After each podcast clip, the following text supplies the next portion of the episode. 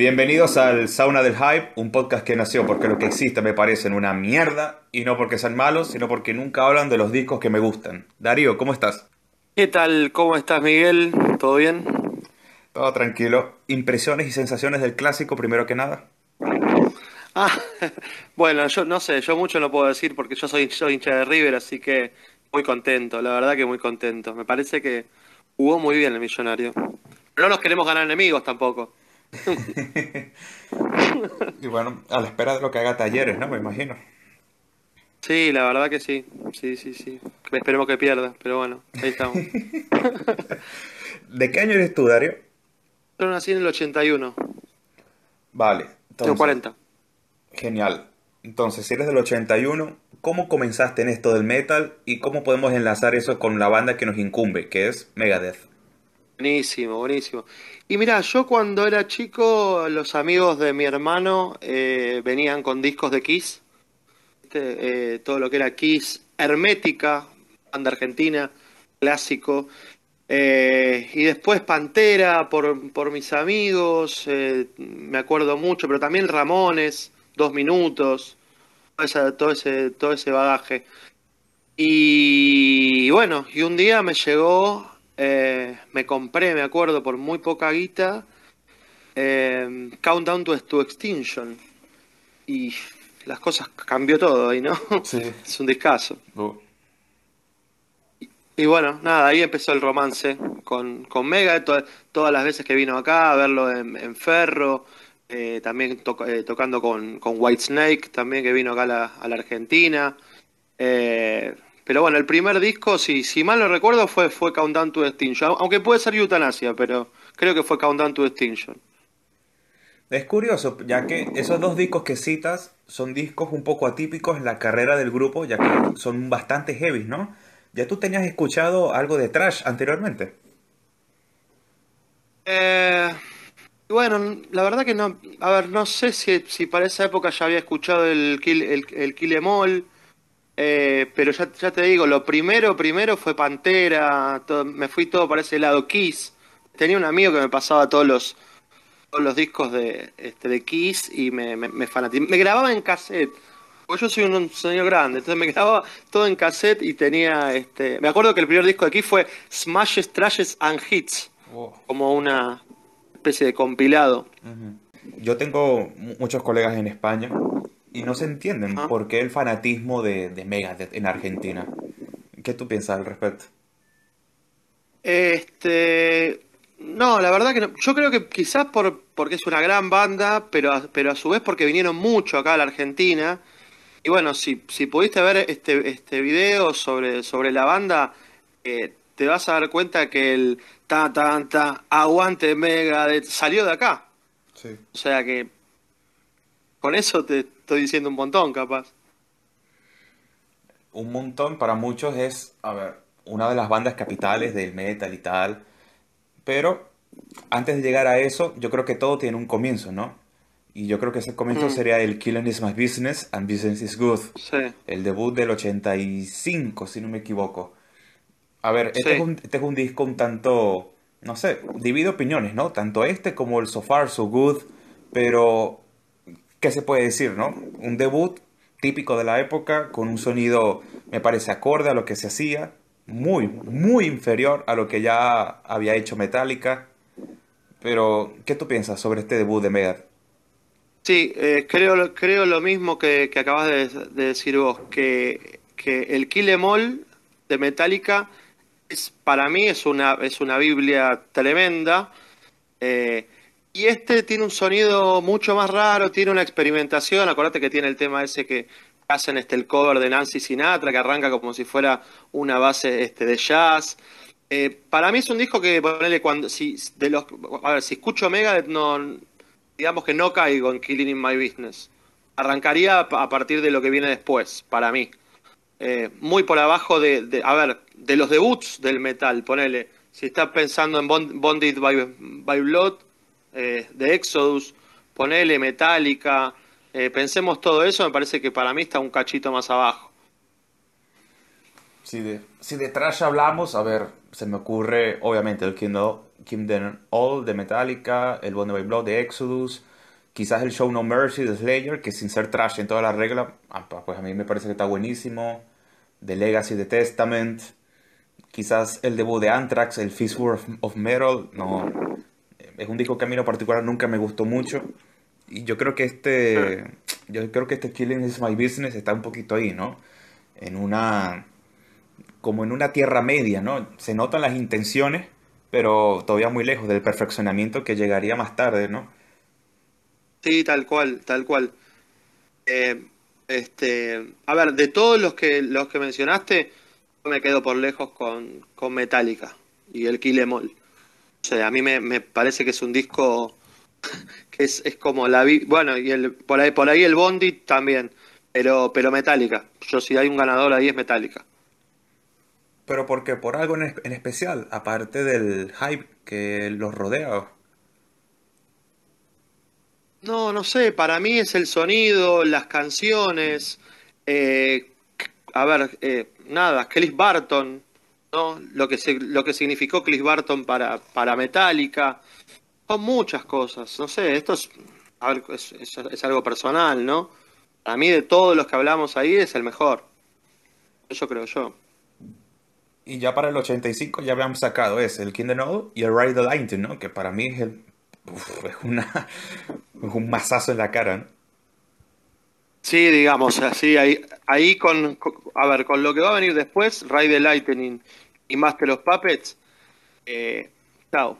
Ahí la banda me parece que despega muchísimo, muchísimo. Eh, yo, a ver, por lo, por lo que tengo, por lo que tengo acá, este, el, el disco de Metallica fue publicado en el 84, dice. Omega Force Record. Sí, un año antes que este. Y sin embargo, llegaría en 1986, que es como que el año de oro, ¿no? Del estilo. Con piezas como Rain Blood, ya con el Master of Puppets y, como no, con el P-Cells. Que yo creo que ya es un paso adelante en la banda, compositivamente. Y yo creo que se nota tanto en lo musical como en lo, en lo, en lo estético, ¿no? Con esas portadas que ya serán marca registrada del grupo y con la inclusión de músicos capacitadísimos como Chris Polan, ya con, con David Ellefson eh, asentado en el grupo, y un Dave Mustaine, bueno, ya, que vocalmente siempre fue lo que fue, ¿no? Pero en este disco todavía, se, todavía se desenvolvía bastante bien, ¿no? Al final de todo es trash, ¿no? No pidamos maravilla, pero este disco lo es. Sí, sí, ahí digamos el salto es tremendo. O sea, P-Cells eh, está sin duda entre, entre los clásicos este, de Megadeth. Y después de eso, bueno, este, recordá que ahí, que ahí después ya lo rajan a, yo uso esa tecnología, ¿no?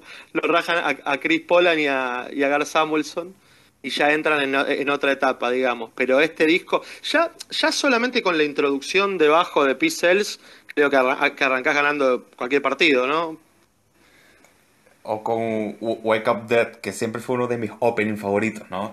Que con esos, con esos acordes en quinta, es que es imposible, ¿no? No engancharse. Y sin embargo, o sea, a pesar que está lejos, muy lejos de ser mi disco favorito del grupo, quizás, por una cuestión generacional, pues yo creo que en pleno 2021 todavía es imposible, ¿no? Negar la, la influencia que pudo haber significado este disco en su momento, ¿no? Y para chicos como tú, que los habrá conocido un poco en el árbol del momento todavía. Sí, pero pero por eso te repito lo, de, lo del principio. Yo cuando arranqué, arranqué con Countdown to Extinction y me fui a, para mí, digamos, la tríada que, me marcó fue Countdown to Extinction y Eutanasia y el que writo después, que es Cryptic Writings. Toda esa etapa me, marcó porque, porque fue la época que yo viví. Ahora, para ir a Pixel ya tuve que ir para atrás y mucho tiempo después me empezó a gustar, ¿eh? porque me quedaba con esa primera esa primera tríada, creo. Ya estabas un poco sugestionado, ¿no? ¿Por qué? Porque claro, o sea, conociendo las primeras veces siempre son importantes en todo sentido. Y si tú conoces al grupo, cuando estabas experimentando con nuevos sonidos, cuando te retrotraes a su sonido clásico, por ahí es como que te descoloca un poco, ¿no? Y tal cual lo que decís vos, tal cual lo que, lo que, lo que decís vos yo estaba muy enganchado con, con, esos, con esos discos y volver para atrás fue al principio fue como, como raro. Eh, de hecho estuve muchos años sin que me, que me gustara eh, ni Cells ni Rust in Peace, ponele, no me llamaba la atención porque me había, claro, casado con el primer sonido que había escuchado. Pero muchos años para que después este, cambie la cosa. Y si eso fue complicado, no me imagino que con el So Far, So Good, So What fue todavía más complejo, ¿no? Es que es un álbum que está... Son esos discos típicos, ¿no? De transición que se ubican entre dos obras maestras. Y yo creo que es un disco un tanto atípico, ¿no? Con una portada que a muchos no les gusta, a mí, dependiendo de la luna, a veces sí, a veces no. Tiene temas complejos, tiene un cover de, de los Sex Pistols, y tienes temas ahí que por ahí no, como que no terminan de arrancar, pero ojo, ¿eh? Es Set the War of Fire, In My Darkest Hour, Hawk in Mouth. A ver, yo creo que eh, ya, ya para entonces estaban con Capitol Records, ¿no? Pero claramente, ¿no? No sé qué tú piensas, para mí es un disco de transición. Bueno, acá puedo llegar a ser polémico porque te voy a, te voy a decir que últimamente cuando quiero escuchar Megadeth voy a So Far, So Good, So What. Es, muy loco, porque los otros discos por ahí los tengo bastante cocinados y este es un disco que sí es raro, pero tiene algo, mira, bueno, a ver, creo que tiene un temazo que es el este, este tributo a Cliff Barton que es In My Dark Hour y con eso también es como Pixel, me parece que ganás el campeonato. El cover de los de los Sex Pistols está muy bueno. Siempre que, que eh, se pone a hacer covers los hace muy bien. Eh, a mí es un disco que me gusta, no es el mejor, no pero es un disco que yo vuelvo. No sé, me, copa. Total, con Jeff Jones en las guitarras, Chuck Beller en la batería. Ya aquí se notaba algo que sería una, una, una constante en el grupo, ¿no? Que es la inestabilidad. Bueno, inestabilidad, pues ya que Megadeth es Dave Mustaine y ya está, ¿no?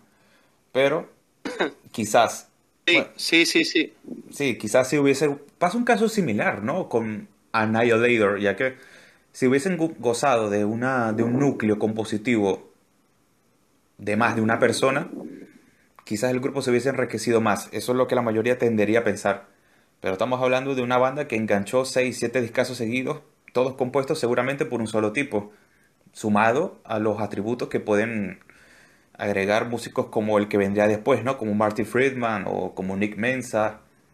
Pero a mí me parece sorprendente, ¿no? La, la, lo fructífero, ¿no? Que eran los músicos en este entonces, y todavía, ¿no? Pero en aquel entonces. Sí, sí, sí, sí. Este, a ver, este, es como decís vos, siempre en este grupo tocaron, tocaron bestias musicales.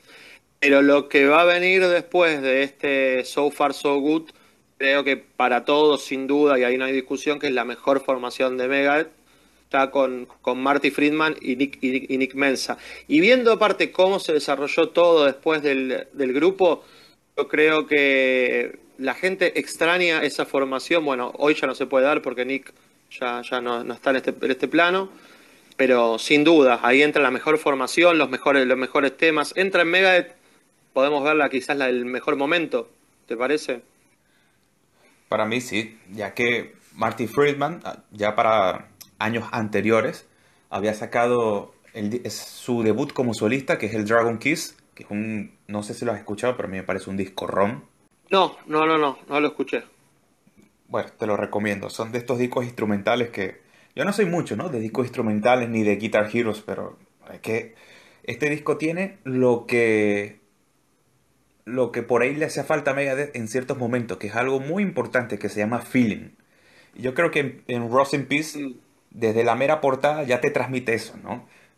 Te transmite un concepto hilado desde el comienzo hasta el final y rellenado en el medio con un salto cuantitativo y cualitativo que es que, a ver, Holy Wars, vale, ya, todo el mundo lo conoce, pero en el medio, Take No Prisoners, Five Magics, Poison Was the Cure, Lucretia, que a muchos no les gusta, pero a mí sí, Tornado of Souls. O sea, pero por Dios, Darío. eh, sí, no, no, digamos, es un, sí, es un disco que, como te decía antes, con el tiempo lo fui valorando más, pero hoy con toda, con todo el álbum, te digo, este, no, es, algo que suena de puta madre. Y mira, te voy a contar algo. Cada vez que vinieron acá digamos, este, este, con, con, otra formación, o sea, no con la de Marty, con la de Nick Mensa, siempre el momento del, del, solo, ¿entendés? Cuando él toca este Holy Wars, eh, te pones a ver si toca lo mismo que Marty Friedman y creo que ninguna vez de las que lo vi lo, lo tocaron de la misma forma. Es una observación que uno hace, es algo que solamente estos cuatro tipos podían hacer. Después, cuando escuchabas la versión eh, por otro, ya no era lo mismo. es, es muy loco eso. ¿Cuántas veces lo viste en vivo? Y en vivo, no te puedo decir cuántas, pero creo que lo, no sé, por lo menos cinco veces lo he visto. No, no quiero exagerar. Porque lo, los vi de soporte de, de, soporte, de banda invitada de Black Sabbath cuando vinieron acá. Mm. Eh, que lo de Black Sabbath fue, fue directamente, nos pasó por encima, fue algo increíble en, el Estadio Único de, de La Plata y tocó Megadeth y la verdad que estuvo, estuvo bárbaro, pero recuerdo con, con mejor ganas las veces que vinieron a Ferro, eh, digamos, este otro show, mucho más los shows de la, de la época del 2000, 90, por ahí, cuando, cuando sacaban este, el Cryptic Writing por esa época, eh, sonaban para mí mucho, mucho mejor. Ahora, qué sé yo. En el Luna Park los vi también, ahora estoy, me estoy acordando. En el Luna Park, cuando vinieron. ¿Y qué te transmitía el grupo en vivo? En vivo, este, y no sé, está buenísimo, está buenísimo. La verdad que está, está impresionante, es muy, es muy emocionante, es una banda, suena muy bien, suena muy bien. Por ahí Mustaine vocalmente hoy, hoy no, no está en su, su mejor momento, pero ya te digo, en los shows de esa época eh, te pasaban por encima, no, no había. Y aparte Megadeth en esa época, como dijimos, venía mucho. ¿no? Ahora, más con todo esto que pasó la pandemia, no sé cuándo los volveremos a ver. Yo creo que de Ross in Peace, yo creo que de Ross in Peace todo el mundo ha hablado, así que no veo por qué quedarse acá, no, Veo, no veo por qué quedarse acá más tiempo, ¿no? Yo creo que podemos pasar fácil, no, no, no, podemos pasar rápidamente a un disco que la primera vez que yo lo escuché, yo desde mi completa ignorancia me sorprendí y todavía no sé si para bien o para mal, ¿no? Ya que, si bien yo siempre fui un oyente en, apasionado del heavy metal, pues cuando yo escucho este Countdown to Extinction, con ese tema de Skin of My Teeth, Symphony of Destruction, Swinging Bullets, yo digo, vaya. Y todavía hoy por hoy es un disco que me genera sensaciones encontradas, ¿no? No sé qué tú piensas al respecto. Y es lo mismo, sí, o sea, eh, a ver, yo lo, lo, que me pasa con este, con este disco es que los descubrí con este, con este disco Después estuve muchísimo tiempo, hasta el día de hoy te diría sin escucharlo porque conozco bastante las canciones, me las conozco de, memoria, ¿viste? Cuando, cuando un disco lo escuchás mucho en un momento lo querés como dejar, ¿no? Y decir, bueno, a ver, dejarlo que más seré un poco mejor. Pero te pones a ver la lista de las canciones, como vos decís, el riff de Skin of My Teeth, Symphony of Destruction, eh, todo, Sweet, Sweet Bullets, Countdown, todo, bueno, todos los temas. Es un golazo también, es un disco muy arriba es un buen, muy buen, buen momento de la banda también. ¿Tienes colegas que gustasen del metal también? ¿Qué, qué piensan al respecto de, de, un disco como este? Que es un disco que, como digo, ¿no? Divide aguas todavía el sol de hoy. Sí, como te decía, viste, yo no, eh, digamos, no, no charlo mucho con, con, con mucha gente de, de, metal, salvo ahora que estoy hablando con vos. Así que, bueno, esta parte la, la, la, la podemos editar o dejar. Claro, claro. ¿Qué piensa tu mujer de, de las cosas que escucha? esa es mejor, ¿no? Es, esa sí, déjala. Eh, no, no, a ella yo le quemo, le quemo la cabeza con, con, con, todo, pero bueno, yo también escucho otras cosas este, a veces. Yo, mis, digamos, mis gustos musicales son totalmente variados. Ese yo ahora, por ejemplo, estoy muy enganchado con Beto Vázquez, Infinity. Estoy con eso. Pero cumbia, cero unidades de cumbia, ¿no? Cumbia, o sea, si estoy en mi casa, salvo que sea con, con alcohol y con bastante alcohol, así puede sonar al, alguna cosa, pero es, no es la música que, que, que pongo siempre. O sea, siempre me, me, voy al metal, pero si estoy muy quemado me voy a otra cosa por ahí, pero casi siempre metal, digamos, siempre estamos en el metal. Luchando por el metal, como diría ¿no? Sí. Ah, luchando estuve yo hace un par de meses, ¿no? Con, con, coronavirus. En esa etapa de, aislamiento y tal, se me ocurrió repasar un disco que hace muchísimo tiempo no escuchaba, que era el, el Eutanasia. Y, Ahí va. Y cómo hay que ver, Darío, ¿no? Cómo las cosas maduran con el tiempo, ¿eh? O sea, este es un disco que la primera vez que lo escuché, vale, me gustó.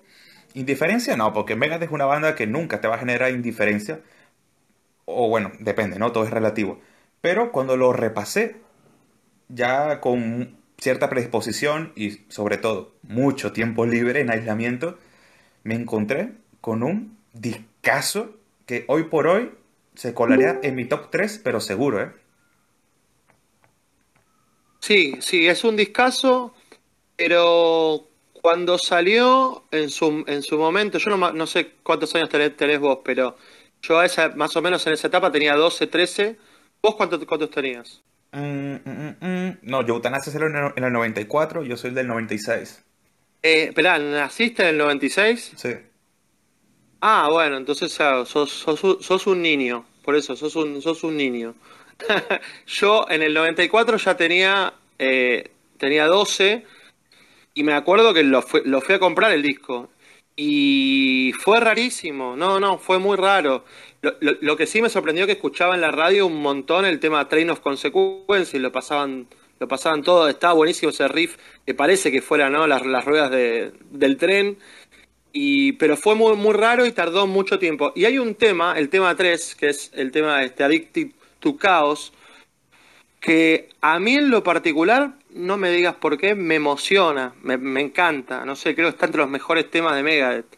Así nomás lo digo. No me digas por qué, no es un tema que lo toquen en vivo. La que eutanasia es importante, a eso me refiero. No, claro. Y primero por la edad, bueno, claro, ¿no? Tengo 25 ahorita, yo creo que podría fácilmente ser mi hermano mayor, no pasa nada. o, mira, estabas a punto de decir, podría ser mi padre, ¿no?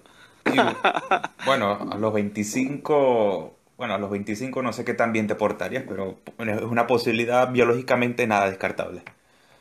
Y segundo, bueno, nada, pues qué decir de este disco, ¿no? Eh, Recording Day, Strange Consequences, Addicted to Chaos, Atul Moon, Elysian Fields. Ah, ese punteo de Elysian Fields, mamita. Y la portada, ¿no? Que es algo que Megadeth poco a poco, ¿no? Se fue perdiendo como la mayoría de las bandas, ¿no? Ese apartado eh, gráfico, ¿no? Para mí esta es una portada impactante, ¿no? En cierto sentido. No sé qué tú opinas al respecto. Sí. Sí, sí, sí, me parece una portada buenísima, no sé si al nivel de, de, Rust Peace, pero mira, cuando ibas diciendo el nombre de, la, las canciones, viste, nada, estaba pensando sobre todo ese tema que vos decís de Elysian Fields, entran como en una, como en una etapa más popera, más ganchera, viste, más que está buena, y que después creo que con lo que vendrá después, que vamos a hablar de los discos post Cryptic Writings, ponele, quisieron retomar esa cosa ganchera o por lo menos popera en algunos discos, pero no tiene esa, esta fuerza o esto o, las buenas canciones que tiene este disco, me parece a mí. ¿No te parece que este cambio de sonido es algo completamente natural en, el, en la época, ya que en los 90 es bien sabido que fue un poco complicado, ¿no? Para la mayoría de las bandas de trash, específicamente de trash, ¿no? Sobre todo por el auge del movimiento grunge, puede ser.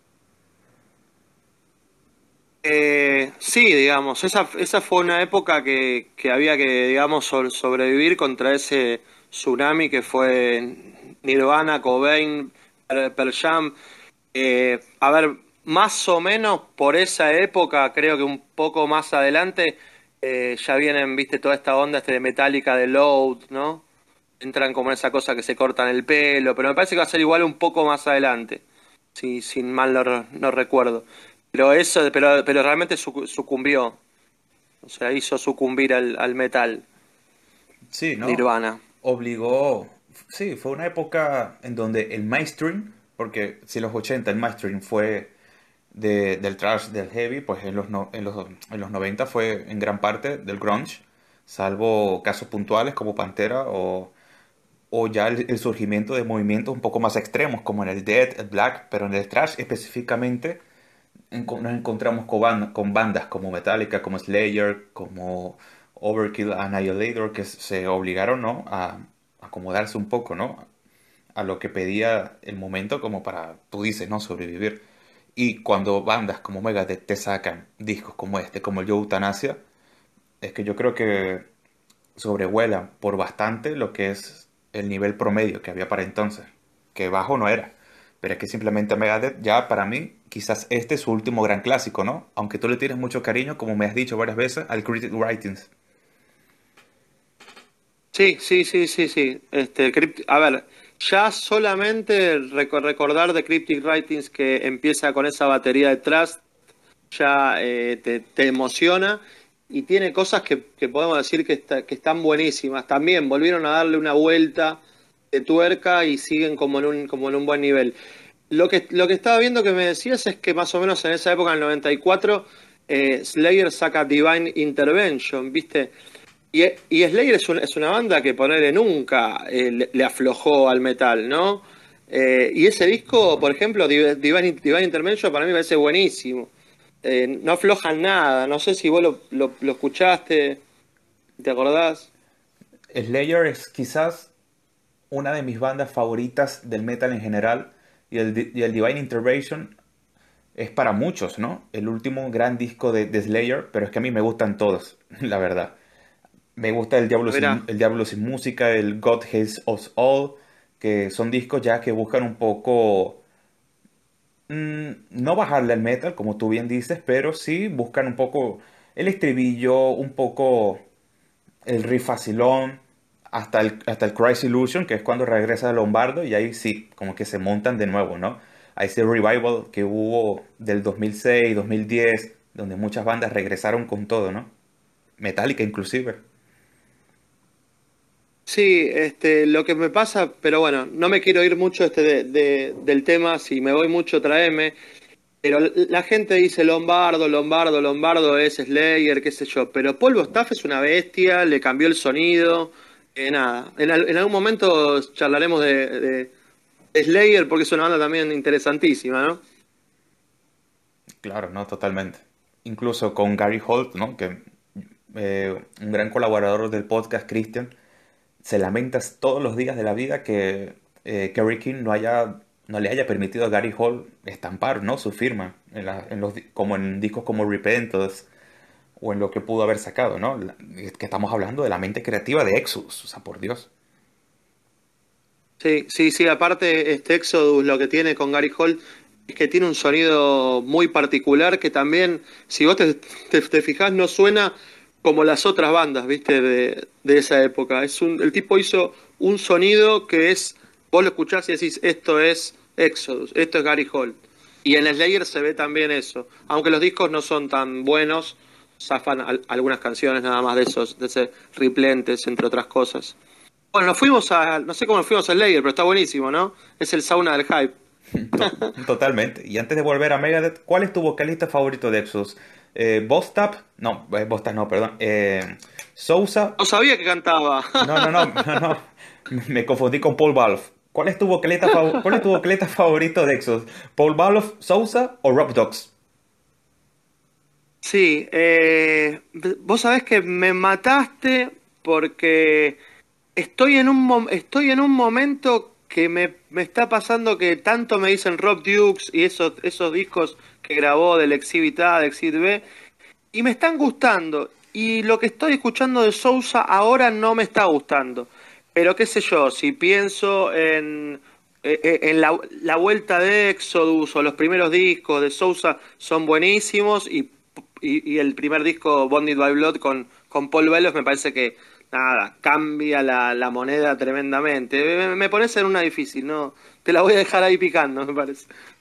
Yo noto una cierta mm, tendencia, ¿no? Casi que generacional, ya que noto que todos los cuarentones, con todo respeto, como tú, eh, dicen Sousa, bien, pero no, y tal. Y la gente como yo nació en los 90 que como nos, pasa siempre por ley de vida, que tenemos que escuchar todos los discos a remolque, nos encontramos con Sousa, pues un thrash metal divertidísimo, quizás no sensacional, pero divertidísimo, ¿no? Y claro, ¿no? Ya en el medio hay gente como, como eh, Juan eh, Etreum, el que colaboró con nosotros en el podcast de Annihilator, que él es fanático de Rock Dukes básicamente porque usa pantalones cortos, ¿no? Así que eso me parece un argumento más que válido y se lo respeto. Pero yo, bueno, nada, los vocalistas de Exus siempre van a dar, siempre van a dar tela, ¿no? Sí, eh, este, a ver, es que, a ver, yo lo que pasa es que no soy fanático de esas voces chillonas. Por eso no me conmueve tanto este, un grupo como, como, como, como este Creator, Overkill. Eh, viste, no me, no me termina de, cerrar esa voz. Eh, entonces, eh, por eso me pasa que me hace ruido. Pero de repente hay discos con, con Cetro que, que son indiscutibles, que es muy difícil. Placers of, of, the Flesh. nada, me parece que, que que es muy difícil discutirlo, pero te pasa con cualquier banda, Anthrax, ponele, los discos que está Joy Veladona, eh, están buenísimos, pero la voz de Anthrax para mí, si me vas a elegir, es John Bush. Todo bien, ¿viste?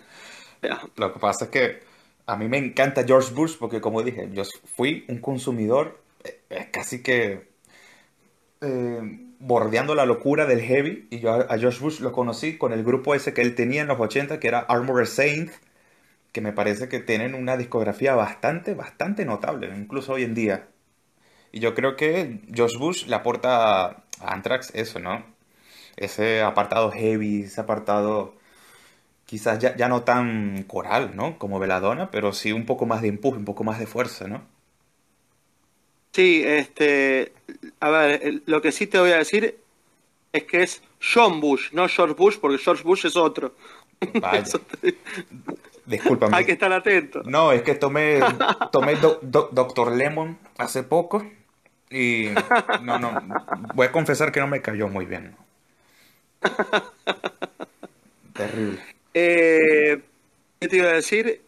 Y nos estamos olvidando. Mira, te, digo que está bueno para, para, a ver, está bueno para otro podcast que podamos conversar de los cantantes del, del trash, porque el primer cantante de Anthrax eh, que yo lo, descubrí hace relativamente poco, es muy bueno también. Ah, sí, el de Fistful of Metal, que incluso la banda, la, banda es de él. Lo que pasa es que después se, dio el paso, ¿no? Entonces se, claro, me, claro. Me, se me va el nombre, Dios mío. Para que veas que esto es improvisación pura. No importa, esto.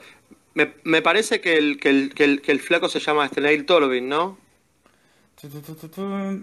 Bueno, lo voy a consultar con nuestra siempre fiel base de datos. Sí, no Italo. Sí, sí, sí, para mí esto es, eh, para mí es, Turbin. Neil Turbin, sí, correcto. Neil Turbin, Neil Turbin. Bueno, sí, que la banda es de él junto con Scott Ian y bueno, ya con Charlie, con Charlie Benante y ya luego, claro, se dio el paso a lo que será la formación clásica de Anthrax, ¿no? Una banda que, te digo, ¿no? Detrás, lejos de ser mis favoritos y yo creo que me gustan hasta el Among the Living. Sí, todos los discos de esa etapa están, están buenísimos. Eh, y yo te digo también, hace, hace no muy poco, bueno, este, uno de los discos que yo, a ver, que son de mi época, eh, cuando sacaron el Stone 442, que raramente la gente no, no habla de ese disco. Toda la gente te va a decir, no, es John Bush con Sound of a White Noise. Pero Stone 442, que fue el primer disco que escuché de Anthrax, me parece a mí un muy buen disco. Hay mucha gente, ¿no? Que le cuesta Anthrax, ya sea por Persistence of Time y ese sonido ya más, qué sé yo, adaptado, ¿no? A los tiempos, que eran tiempos, eran tiempos panterescos, por, no decir otra palabra. Sí, sí, sí, pero por eso, digamos, pero siempre en la música hay como una cosa de de, preferencias, de irse para, para, un lado, para el otro. Pero este, es una banda que es, que es indiscutible. Yo los vi de soporte de Iron Maiden, me acuerdo que llegué, tarde la última vez que tocaron acá en, en Vélez. Eh, y me sorprendió, está buenísimo. Aparte Scott le mete, le mete una, pila que te, te, levanta ese baile. Y te digo, si nos pusiéramos a ver la, la, cantidad de bandas que tiene Scott, este, no, porque el tipo no, toca solo en Anthrax, ¿eh? toca en varias bandas. Claro, como en Stormtroopers of Death. Sí, varias, varias. Es el carisma encarnizado, Scott Ian. Yo creo que nadie puede, nadie puede decir lo contrario. Yo creo que... Sí, tal cual. Y si Scott Ian es el carisma encarnizado en una barba y en pantalones cortos, yo creo que Dave Mustaine es todo lo contrario, ¿no? Un tipo bastante antipático, ¿no? ¿Qué no puedes decir de Cryptic Writings? Hilando un poco más, ¿no? Con lo que es Megadeth. Ya para este año, que era el 97. Y, y ¿cómo lo puedes hilar con lo que vendrá después, con el Risk? Eh, bueno, eh, se viene Cryptic Writings y después en el medio eh, saca el disco ese solista que se llama Mustaine Dave 45, MD 45, donde lo pone al, al vocalista ese Lee Vink, que después viste que él vuelve a grabar ese disco con las voces de él. Y lo, lo que es más loco es que el disco con, con, el otro cantante no se consigue. Porque yo ponele tengo la versión en, en CD cantada por él. ¿Viste? Y es un muy buen disco ese. ¿Recomendado? Sí, sí, a ver, no es una, una cosa que, que, te va a volver loco, pero está bueno, está bueno el disco. Y, y está bueno también con el, con el cantante ese. La verdad que tiene una voz este, oscura, ¿viste? Este, la verdad que está, está para, para darle una, una escuchada, por lo menos. ¿Y, ¿Y cuáles son tus opiniones como tal de ese parteaguas que fue Risk?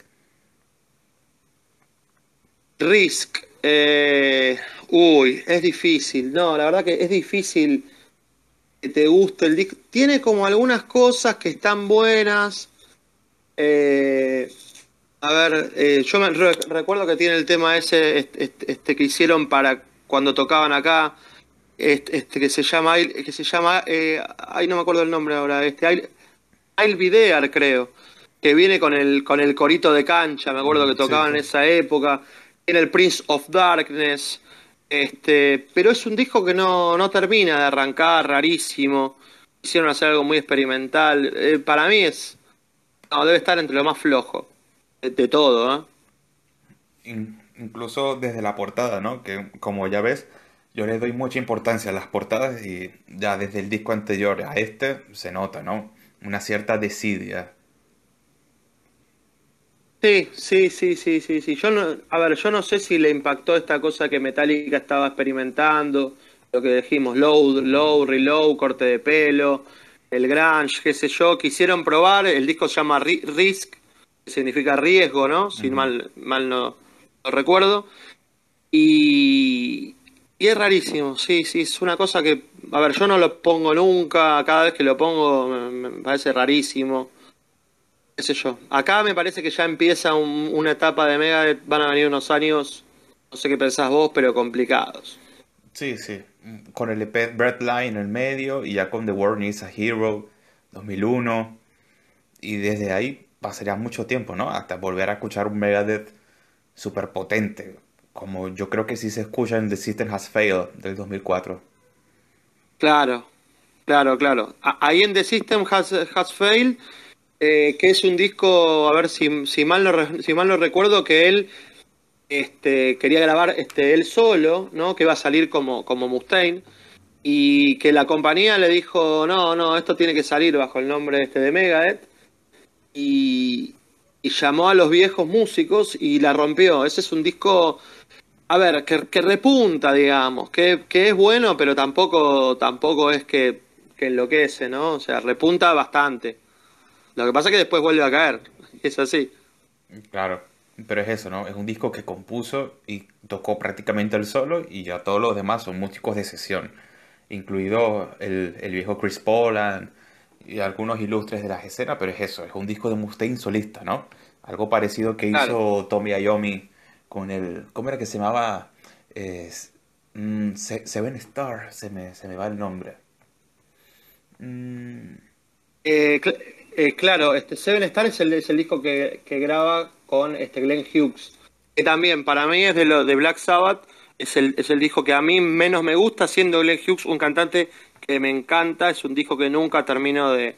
Si me das a elegir, creo que es entre los que menos me gustan, debe estar con este Forbidden, por ejemplo, de Black Sabbath. Em, pero después, Tony Yomi saca un disco solista con invitados. Si no lo escuchaste, te, te lo recomiendo ya. Que cortes ahora y lo pongas porque es una locura. Sí, no, la comparación yo la traía más que todo por eso, ¿no? Como estos grupos que al final son proyectos que nacen desde la mente de una de un líder, como es Mustaine, como es Hayome, y como poco a poco, ¿no? Se van quedando solos, ¿no? Siempre es algo que me llamó la atención y pasa mucho en esto del metal. Sí, sí, sí, sí, sí, sí, digamos, es algo que, que, suele, suele pasar. Ahora no sé, no, no se me ocurren quizás este otros ejemplos de... Bueno, eh, a ver, el que dijiste vos, ¿no? De Jeff Waters. Claro. no hay tipo más solo que Jeff Waters, eh, ¿no? Sí, no. Son tipos demasiado especiales, ¿no? Y la música es de ellos, y ya está. Si tú quieres tocar acá, bueno, atenta a las consecuencias. Que libertad, cero. Es eso. Yo creo que eso es algo. yo creo que eso es algo que ejemplifica bien lo que es eh, tanto The World is a Hero como The City Has Failed. ¿Qué tú hacías para el 2007 cuando sale United Abominations? Eh, no, la verdad que, no sé. Todos, estos discos me pasaron totalmente desapercibidos. Este, los escuché claramente, pero cada vez que, los pongo no, encuentro un tema que, no sé si es que estoy viejo ya, que lo que hablamos al principio, pero no, no le encuentro nada, por ahí algún tema digo, ah, mirá, cosas sueltas, empieza con una etapa, creo que, lo que viene ahora, no sé, lo podríamos pasar medio a las corridas, porque hasta, hasta Distopia eh, no, no, es muy poco lo que, lo que se rescata, muy poco, para mí. Esta es mi, opinión. No, no rescatas nada de Endgame, que yo creo que para mí es el regreso como tal de los Megadeth, digamos, con ese sonido más brusco. Imposible compararlo con sus obras clásicas, pero ya con un Chris Broderick eh, aceitado en la alineación, con un James Lomenzo. Me parece un disco bastante potable, el, Endgame. Como lo dijiste vos, este, es un disco potable con lindos temas, a comparación de lo que, de lo que venimos, eh, levanta mucho. Eh, tiene, incluso tiene, eh, tiene, tiene la, canción esa 44 Minutes que, podría estar entre los, entre, entre, algunos hits. Este, los primeros temas vuelve como a esa cosa trash, pero no, ya te digo, no me termina, o sea, con los tres discos que vienen ahora podría ser un, una especie de compilado, grandes éxitos y no, no, no pasa nada. Cada vez que lo que lo pongo encuentro pequeñas cosas. No me llega a emocionar lo, lo eh, ni cerca de lo que estaba, lo que venía antes. Y qué decir, ¿no? De un Team que es larguísimo, un disco que se hace larguísimo. Eh, sí, sí, sí, sí, la verdad es que se hace largo, pero también acá capaz que voy a ser eh, polémico, pero este por ahí algunos temas eh, están buenos. Algunos temas también tiene de buenos. o sea, volvería sobre lo mío. Por ejemplo, a mí, Public Enemy Number One, que es el, corte. El éxito es un tema que a mí me gusta, ¿viste? Me parece que está bueno. Eh, lo que pasa es que después, ya en, el medio, con We the People, Guns, Drags and Money, todos esos temas son te lo tiran para abajo el disco. Eso lo Y recién remonta casi sobre, sobre el final, este, con este Black Swan, todas esas, canciones, pero ya la mitad, de los temas de la mitad me bajaron el disco a muy pocos puntos. Irregular. Yo creo que esa es la definición perfecta que se le puede dar a este disco. Que es un trabajo que desde la portada parece que quiere, ser, quiere sonar oscuro, quiere sonar un poco a recordarnos viejas reminiscencias del pasado. Yo creo que con Super Collider. bueno, Dario, ¿por qué Super Collider es el mejor disco de Megadeth? Ese, este sí que es el, el este es el, chiste del año. sí, sí. Este, no, no, no, no sé, no, no, no sé. Acá no, se cae todo, qué sé yo, ya, ya acá no te, la, no te la puedo remar más. Creo que ya podríamos ir terminando el podcast, ¿no? más o menos. A ver, eh, Kingmaker, bueno, no, te, voy a rescatar algo. King, Kingmaker, bueno. Eh, Don't Turn, Your Back, el, cover de Steel también está bueno, pero eh, más o menos nos repetimos en las mismas cosas, son pequeños destellos de, cosas por rescatar algo, pero no, es como que repetiría a partir de acá siempre lo mismo, pequeñas cosas que no hacen. El gran problema acá fue que, los músicos tampoco ayudan mucho, porque vos venís de dos bestias como Mensa y, Friedman y trajeron a estos, a, estos tipos eh, que, que, para mí no, no están ni cerca. ¿Qué querés que te diga? Sí, te refieres a Shaw Drover y a Chris Broderick, porque ya Epson ya tenía rato en el grupo de nuevo. Y. Sí, sí, sí, Shawn, Dover, el hermano, este, Broderick, todos. Son, son a ver, no, no quiero ser tampoco tan duro. Son buenos músicos, pero vos en la banda tenías dos bestias. Lo mismo que cuando, dicen Slayer, tenés a Lombardo. Sepultura, vos tenés a este Igor. Son tipos que tenés que, reemplazar. Está bien que Sepultura, ponerle, este, ahora puso a un baterista que, la rompe, que incluso creo que es hasta mejor que Igor. Pero Sepultura, digamos, tenés que reemplazar a Igor, eh, ¿no? En la batería. Hay tipos que que, son muy referentes. No sé, son difíciles reemplazar. No sé qué pensás vos. Sí, porque cuando tú creas una asociación, tú asocias un sonido de un grupo a, a un ser humano y este deja de estar, es que es durísimo, ¿verdad? Yo creo que Sepultura es un caso perfecto, sobre todo por la ausencia de, no tanto de Max Cavalera, lo que actualmente Max, o sea, es lo que es, es lo que queda, pero de esa actitud tan tan de favela, tan de, no sé si me entiendes, ¿no? Tan visceral de sus comienzos, es algo que siempre se le extrañó al Sepultura actual. Sí, mirá, Sepultura, yo, a ver, soy bastante fan también de Sepultura, de, haber escuchado todas las épocas. Sepultura me pasa que, que hoy por hoy es una banda que incluso quizás musicalmente suene mejor que antes, ¿no? Porque sus, sus últimos discos, eh, Machine Messiah y, ese cuarta, perdón, eh, Cuadra, son muy buenos, pero para mí no la, no la pegan con el cantante de Eric Green, eh, no, no, no, hay, no hay manera de que me entre. Yo la escucho tapando la, la, voz y imaginándome otra cosa. Claro, porque antes Kisser, ¿quién va a dudar de Andreas Kisser? Ah. Pero sí, no, hay algo hay algo ahí que es lo que veníamos comentando, ¿no? Cuando se, cuando se asocia un sonido a una persona y a todo lo que ésta significa, es que se hace complicado. Y yo creo que con Super Collider pasa eso, ¿no? Cosa que en el Distopia, ojo, ¿eh? El Distopia del 2016 para mí fue una sorpresa, ya que de Megadeth, ¿quién esperaba algo de Megadeth en el 2016? No, no, no, este, este nadie esperaba nada. Eh, lo que pasa es que acá lo meten al muchacho de Angra, este, Kiko, Kiko, Kiko Loureiro, y, y, viste, y quisieron recuperar en esos primeros temas eh, algo de, de Rust in Peace, viste, porque si vos los escuchás son como bastante parecidos los temas. Pero después también el disco cae en un momento, ¿eh? O sea, tiene esos momentos que decís, wow, mira qué bueno, está bueno, pero después tiene un momento como que, no, sé cómo lo, cómo lo, ves, lo ves vos, por ahí.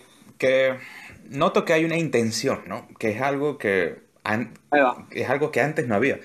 Hay la intención de proponer algo, de poner un Kiko, eh, que quién puede dudar de su capacidad, de un Chris Adler en baterías, que ya todos lo conocemos de Lamb of God hay la intención. Sí, ¿no? Eh, tenemos la intención de un grupo que quiere proponer algo, un grupo que ya sabe que su sonido no lo va a reinventar jamás, pero ojo, ¿eh? ahí, te ahí te va un buen puñetazo en la cara, y para mí eso es distopia. Con una portada que a muchos le dejan diferente, pero para mí, comparado con lo que venía, con lo que haciendo el grupo de hace 20 años, se salva. Eh, sí, digamos, y lo peor de todo es que después Chris Adler se fue y armó una banda eh, con otros que no sé, no sé ni cómo se llama, porque son esas bandas que, no existen, y vos decís, ¿cómo este chabón que tocó en Lamb of, God está tocando en este grupo? Te juro, no sé si tenés ahí la info, pero no sé ni cómo se llama el grupo, pero no, no van, hacen esos proyectos que no van ni para atrás ni para adelante. Sí, eh, Firstborn puede ser. Sí, sí. Y lo mismo este Elefson, viste que, que hablábamos hace poco, armó eh, su, su banda, está con una nueva banda y, no, te das cuenta que eso no, no, no sé quién es el público de, ese, de, de, esa música. Está, está complicado, ¿no? Yo creo que ese es un tema que podemos ya, ya como no, hay más discos de Megadeth hasta ahora, yo creo que te puedo preguntar, ¿qué tú opinas de todo el caso de Elefson? Con el corazón en la mano. No, la verdad que no tengo opinión, no te quiero dar, dar vueltas sobre eso. Este, no sé qué, no sé vos qué, qué opinás, por ahí es un tema medio ríspido, ¿no? Mm, más allá de lo que hizo o no hizo Elefson, yo creo que yo todo, todo se centra en cómo se manejó Megadeth, o sea, Dave, que Megadeth sabemos que es una empresa, y se manejó con la frialdad de una. O sea, Dave Ellefson, ¿la cagaste? Bueno, chao, fuera. Mm, listo. Yo, yo creo que para mí esa es la gran, la gran pega, ¿no? Que se le puede sacar a todo esto. Ya que sacas al que ha sido tu compañero más o menos estable durante toda tu carrera para proteger tu imagen a costas de qué, ¿me entiendes? ¿No? Ahí es cuando, mm. ahí es cuando uno se da cuenta, ¿no? De cómo la música a este nivel se maneja de una forma tan empresarial que dista mucho de esos comienzos, digamos, tan juveniles, tan apasionados, ¿no? Algo totalmente natural, ya que al final es el, es el trabajo de estos tipos y comen de ello, ¿no?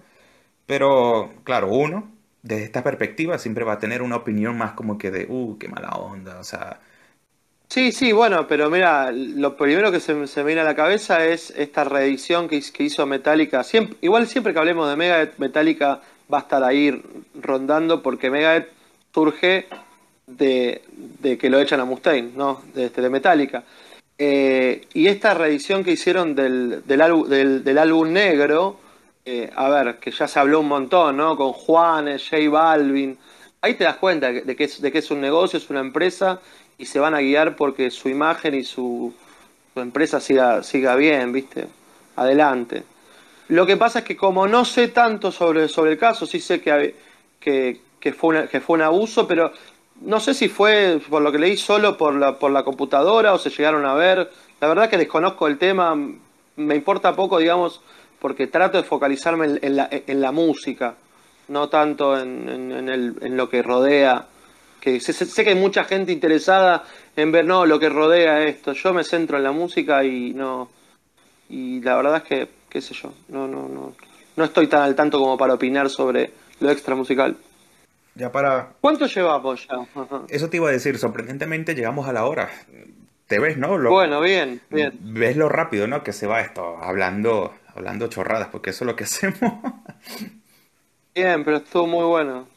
Pues sí, la verdad sí, repasando la carrera de un grupo que ni modo, es uno de los grandes nombres de nuestra de nuestra música, así así tal cual. Un grupo que Sí, este, de hecho se, podría poner como cuando lo cuando lo cortes eh, poner que se habló sobre Megadeth, pero a su vez nos fuimos a otras cosas que está buenísimo. Megadeth y el metal podría ser, ¿no? La, lo, que pasa es que hablar de Megadeth siempre va a derivar a los grupos que los acompañaron en este proceso que fue el trash de un género que nació rápido y se murió rápido, en 84, 89, pero que nos dejó, bueno, pues un legado musical que todavía seguimos hablando de él, ¿no? Poco no es. Sí, sin duda. Y hay muchísimas bandas ahora eh, también siguiendo esta línea que, está bueno ir y recuperar y, y, escuchar, aunque uno siempre vuelve sobre esto porque fueron los fundadores, viste, los creadores de todo. Claro, yo soy una persona que, claro, eh, como todavía soy bastante joven, tengo un, un, oído a lo que fue y un oído a lo que va saliendo día a día. ¿Cuáles son las bandas que tú más o menos eh, destacas de esta nueva oleada de, digamos, de trash o de metal en general. ¿Cuáles son las bandas así más o menos novedosas que te han llamado la atención últimamente?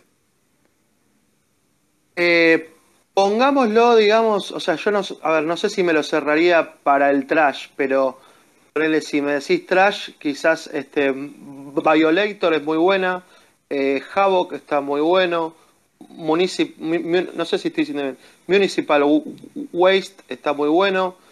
Eh, pero después hay bandas tipo Tribulation, por ejemplo, no sé si, si escuchaste. Claro. Está muy buena. Eh, de, a ver, de esta cosa heavy, Doom, Spirit, este, Adrift también está, está, está bueno. No, digamos, hay un montón de, de bandas. Lo que pasa que al haber tanta música y, que uno no compra como antes el CD y escucha, eh, por ahí es, es, más difícil encontrar unos clásicos, ¿viste? Pasa que cambió todo, cambió la forma de, escuchar. Yo cuando era chico, ponerle, nos íbamos al Parque Rivadavia y, y comprábamos discos y charlábamos sobre eso y estábamos escuchando todo un disco durante un mes. Y ahora no, ahora estás a un clic. Cambió la forma de escuchar y todo cambió, ¿no? Yo viví mucho tiempo cerca del Parque Rivadavia y casi todos los fines de semana me iba a la feria de ahí, que todavía existe. Sí, no, pero. Eh, no, pero vos lo que debes decir es. Lo vos lo que debes decir es, los, puestos. Los puestos siempre estuvieron. Pero se hacía una feria los días domingos. Y ahí no sé si, si vos habrás llegado por la, por la edad. Eso no sé. Los puestos donde venden discos, ¿no? Claro, pero no, no son los puestos que, uno ve ahora que están ahí, viste, que, están fijos, sino que era, era gente como vos o como yo que tiraba los discos en la plaza y vos ibas a comprar, ¿entendés? Era un, intercambio de discos. Ah, de hecho, mira, te, voy a recomendar, este, hay un tema de Almafuerte que se llama A vos, amigo, te lo dije así con una voz medio Ricardo Iorio. lo conozco. Que habla de eso. Sí. Que habla de eso, claro, habla de eso. Dice, los domingos en el parque habla de lo que pasaba cuando intercambiábamos eh, música. Dios. Ah, qué buena referencia. sí, bueno, pues a mí me, gusta, me gusta mucho, viste, la. Eh, yo te, decía, me gusta mucho el metal nacional, viste. Yo me he ido interiorizando un poco, claro, no es, no, es lo mismo opinar desde afuera que viviendo aquí. Y te digo que viviendo acá se me ha abierto un panorama, o sea, bastante interesante. ¿eh? No te voy a decir que no. Sí, sí, sí, si vos arrancás por, pero bueno, eso quizás también para otro, para otro podcast, si arrancás por Hermética, B8 y todo lo que fue eso, ahí van saliendo un montón de bandas que están buenísimas. Claro, ya esos serán temas para, como tú dices, ¿no? Para otros episodios, porque yo creo que nos da para muchísimos, ¿no? Así que, bueno, Darío, ya para cerrar un poco, o sea, ¿qué, ¿qué significa Megadeth para ti hoy, hoy en día? Eh, es mi infancia, es emocionante, es, es recordar, es una banda buenísima y siempre que uno va a un recital es una misa también y es un compartir. Creo que eso, la, la, música es emoción, es recuerdo y bueno, me quedo con eso para mí. Es mega. Bellísimo. Bueno, muchas gracias Darío. Te agradezco a vos y bueno, que siga esto que está, está buenísimo, che, la verdad que te, te felicito. Genial. Un abrazo. Dale, gracias.